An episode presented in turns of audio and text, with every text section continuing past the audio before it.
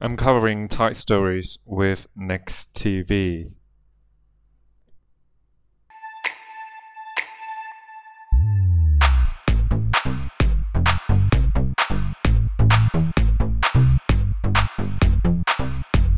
Hello, I'm Frank Hanchi. Welcome back to Next TV. Thailand's student-led protest has escalated to a new level as this protest group has organized continuing demonstration for six days in a row since 14th October. And the state 47 years ago, it was an iconic day to expel military junta. To understand more insight from professional, I'm glad to have Dr. Peach Pongsawat, Voice TV host and political commentator, also professor in Chulalongkorn University and Thammasat University. Great to have you with us, Ajahn. At the beginning, I want to tell you that I've been covering this protest story for many days since last Wednesday, and I only see self-discipline rather than violent action except the day government initiated to disperse. I can only see furiously sarcastic words from young protesters. I want to know why are young generations so angry about this government? To observe the middle-aged Thai or white-collar worker is about to join this protest? Uh, I couldn't hear your question very well. I only catch the first part on the young generations. Uh, is that yes. the part? Yeah, uh, the first question on site, they are really angry. Why young generation is so angry about Prayut government? Do you think the middle age Thai white collar worker or office worker is about to join this protest? Um, yes. Um, let me answer the last question first. Uh, the office people, the other group of people has already joined the uh, young generations uh, protest already. Okay, and uh, there's uh, so many indicator of it. Okay, but let me trace you back about the uh, the anger of the protester. Mm. But we need to mm. to differentiate between two things. One is the anger is everywhere. As you mm. hear or as you experience it as you see it on the site of the protest right? In terms of the verbal the verbal right? The rudeness of the language language matter a lot this time okay? However on the other side the protester never really uh, done any violence to the building okay? There is no physical violence from the protester at all okay? There might be some kind of a pushing between the two at the barricade okay but there is no burning, there is no smashing. There's only one tiny case that's unidentified. Uh, on the third or the fourth day, at one uh, window at the police checkpoint, right at Bang Na. But there is no threat on uh, physical violence at all from the protester. But the anger has been expressed again and again and again through all the language mm. they use, which is very, very important. Why? Mm. Because the violence in language represent a break, mm. represent a big break with the so-called establishment. Because the Thai culture, in the Thai culture, right, the hierarchy is so important, same like Chinese the way you speak mm. with your parents. You need to speak to them properly. You need to speak to authority properly right? It's different than the western world. So mm. what's going on is the way the young protester bravely use so many language that is unbelievable that you're mm. not supposed to use this language both privately and publicly because our Mm-hmm. our Eastern culture, this is the most important mm-hmm. part, right? In order to conform with the society, the manner mm-hmm. and the language matters. But this time they challenge every single establishment with the verbal, with the text.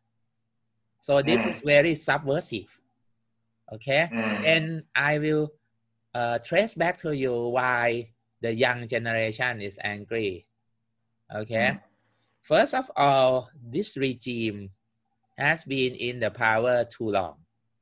This regime hmm. absolutely against the norm of the typical coup d'etat in Thailand. Hmm. Okay. This regime is second, okay, to the longest authoritarian regimes in the 60s. Okay. Hmm. During the 60s, there was a big authoritarian regimes since 1960 up until 1973. Mm-hmm. Okay. Mm-hmm. Uh, but this re- the, the present regime actually is a is a second longest regime. Mm-hmm. Lasted from 2014 up until now.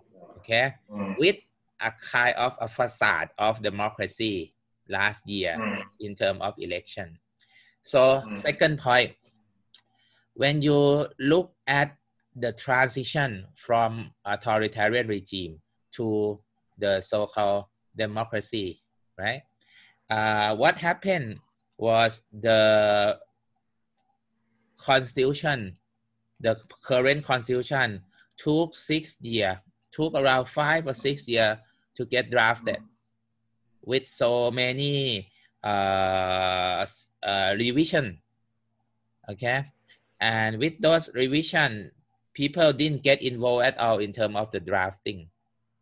Hmm. Yeah, except the referendum at the end, which happened during the authoritarian time. So people could not ex, uh, express their choice freely.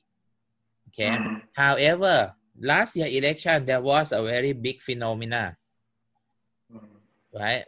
Under the new legal framework that tend to favor the regime. That's why Prayut, the head of the junta, came back again under the support of the senator who, whom he actually appointed. Okay, there was the big party, the new party that represent young generation. The party was called Future Forward Party, right? And the target, right, the voter, the uh, the voting base was the young generation, and they won. They they won uh, a lot in the in the parliament. They actually the the if I'm not wrong, the third or the fourth one. Okay, and then with so many kind of legal uh, technical issue, right? They were dissolved. Okay, so the young generation feel like not only the general future right has been uh, ripped off by the past six year okay? Second the party that represent them in the parliament has been disqualified okay?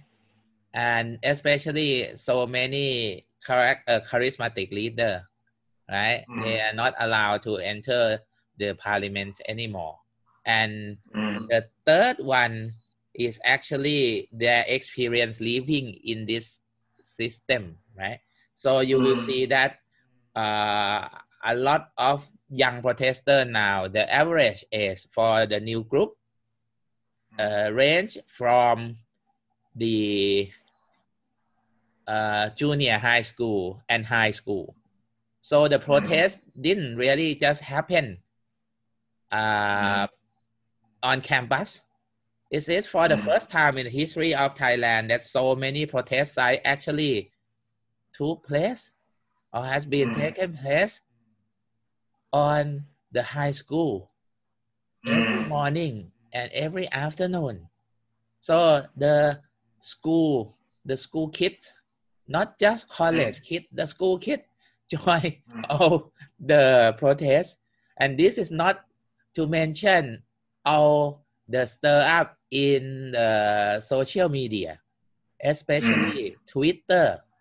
Twitter is the most important one because the uh, algorithm of Twitter very is very fast and very uh, inclusive to all the, the participant. And with Twitter uh, format, you don't need to identify your true identity Mm. right and now as you see the facebook so many things on facebook it's very slow now right Yeah. so many attempt under the commercialization of the facebook right to prevent you to Mm. see to force you to see and now some of the message that you see is actually three day after someone Mhm. posted it right but for Oh. twitter you can follow Mm. them easily on hashtag you can Mm. uh, join them and you can follow so many people and you can Mm. even discuss under the twitter thread right under twitter Mm. thread right that you Mm. actually came up with the idea of how to Mm. protest the government so first, so let me wrap up. First of all, the education system in Thailand is very bad now. A lot of Mm. teacher uh, exercising power in a very bad way, right? Mm. Second, the political party that represent the young generation has been disqualified. Mm. Okay, and third one, the government handle COVID and economic system in general very bad.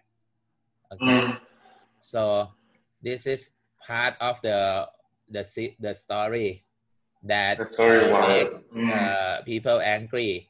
And on top Mm. of that, I would say that um, the the way the government handle the mob is very bad. They deny any change on everything. And Yes. the, the other Yeah. issue is um, there has been a movement to revise and rewrite the constitution because people realize that this constitution is not gonna be representative of the dream Mm. and hope of the people. It has been done by the junta to prolong the regime for the next 20 years. Mm. So there's so Mm. many kind of attempt in the parliament to actually uh, change the uh, constitution. And last Mm. month, the the pro government group, uh, right, the pro government party and the senator actually Mm. delay the system. Yes. They, So, that uh, actually was the last straw to Mm. lead to the uh, protest. And on top of everything, is also the issue with the monarchy as well. Mm. Yeah, Mm. the Yeah. way the Uh, people really want to reform the monarchy. Mm, yes, it's the elephant in the room. Back to your point, this year's protest is not like the one back as Central World was banned that year. I haven't seen any violence in this ongoing protest until government initiated to disperse protesters. and Mm. with that with that uh, violence that uh, government did right on the third day it Mm. actually started all the flash mob everywhere in bangkok and Mm. uh, s- uh, Mm. the area around bangkok and the area all over thailand with Yeah, that that action. with that action of the government on the third day Mm, the action really ir- irritated people. After this point, I would like to uh, talk about the breaking news. I think Ajahn, you already know. The criminal court just announced that Voice TV has to shut down and its subsidiaries. Right now, you are working in Voice TV as host and political political commentator. What do you think about that? uh, it come with no surprise right Mm. actually at first it surprised everyone that how come it was not only voice tv because the other three right was kind of Yes. Uh, famous too but uh, Mm. for example Prachatai it's the civil Yeah. society web based right Mm. and uh, new two new uh, website one is the standard and the other one is the Mm. reporter that's very famous among the middle class so uh, i have been expecting it for a long time because Mm. this is the second step from the perspective of the state right the first step Mm. you declare you declare the emergency situation the severe emergency situation in order to discourage people then it didn't go as they planned right people Mm. still join the protest. So the Mm. second step is to uh, Mm. shut down the media. And Mm. the only media they can think about is Voice TV. Okay, because Voice Mm. TV has been in opposite side of the government. Okay, since day one. Okay, and actually this is not just about this coup. It's even before this, before this coup, especially after the crackdown Mm. of the red shirt in 2010.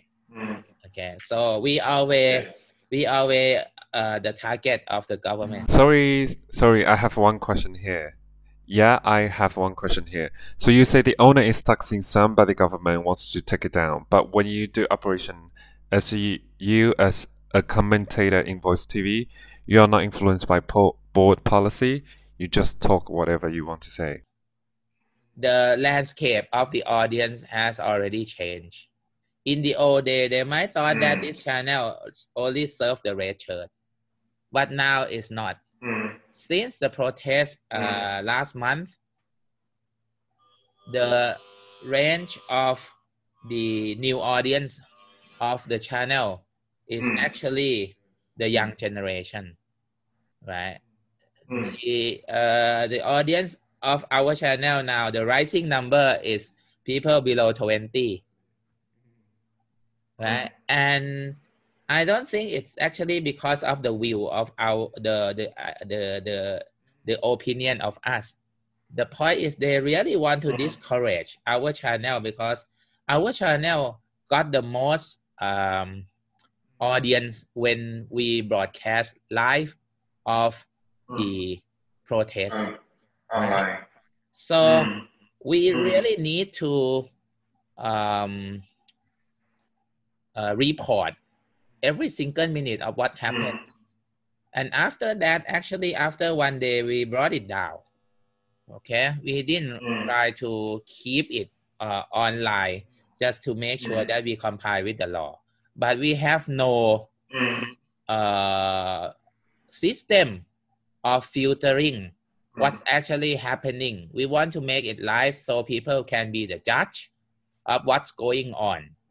Okay, we have no idea. How can we know that what's gonna be happen in the next seconds on the stage? But if we don't broadcast, We are.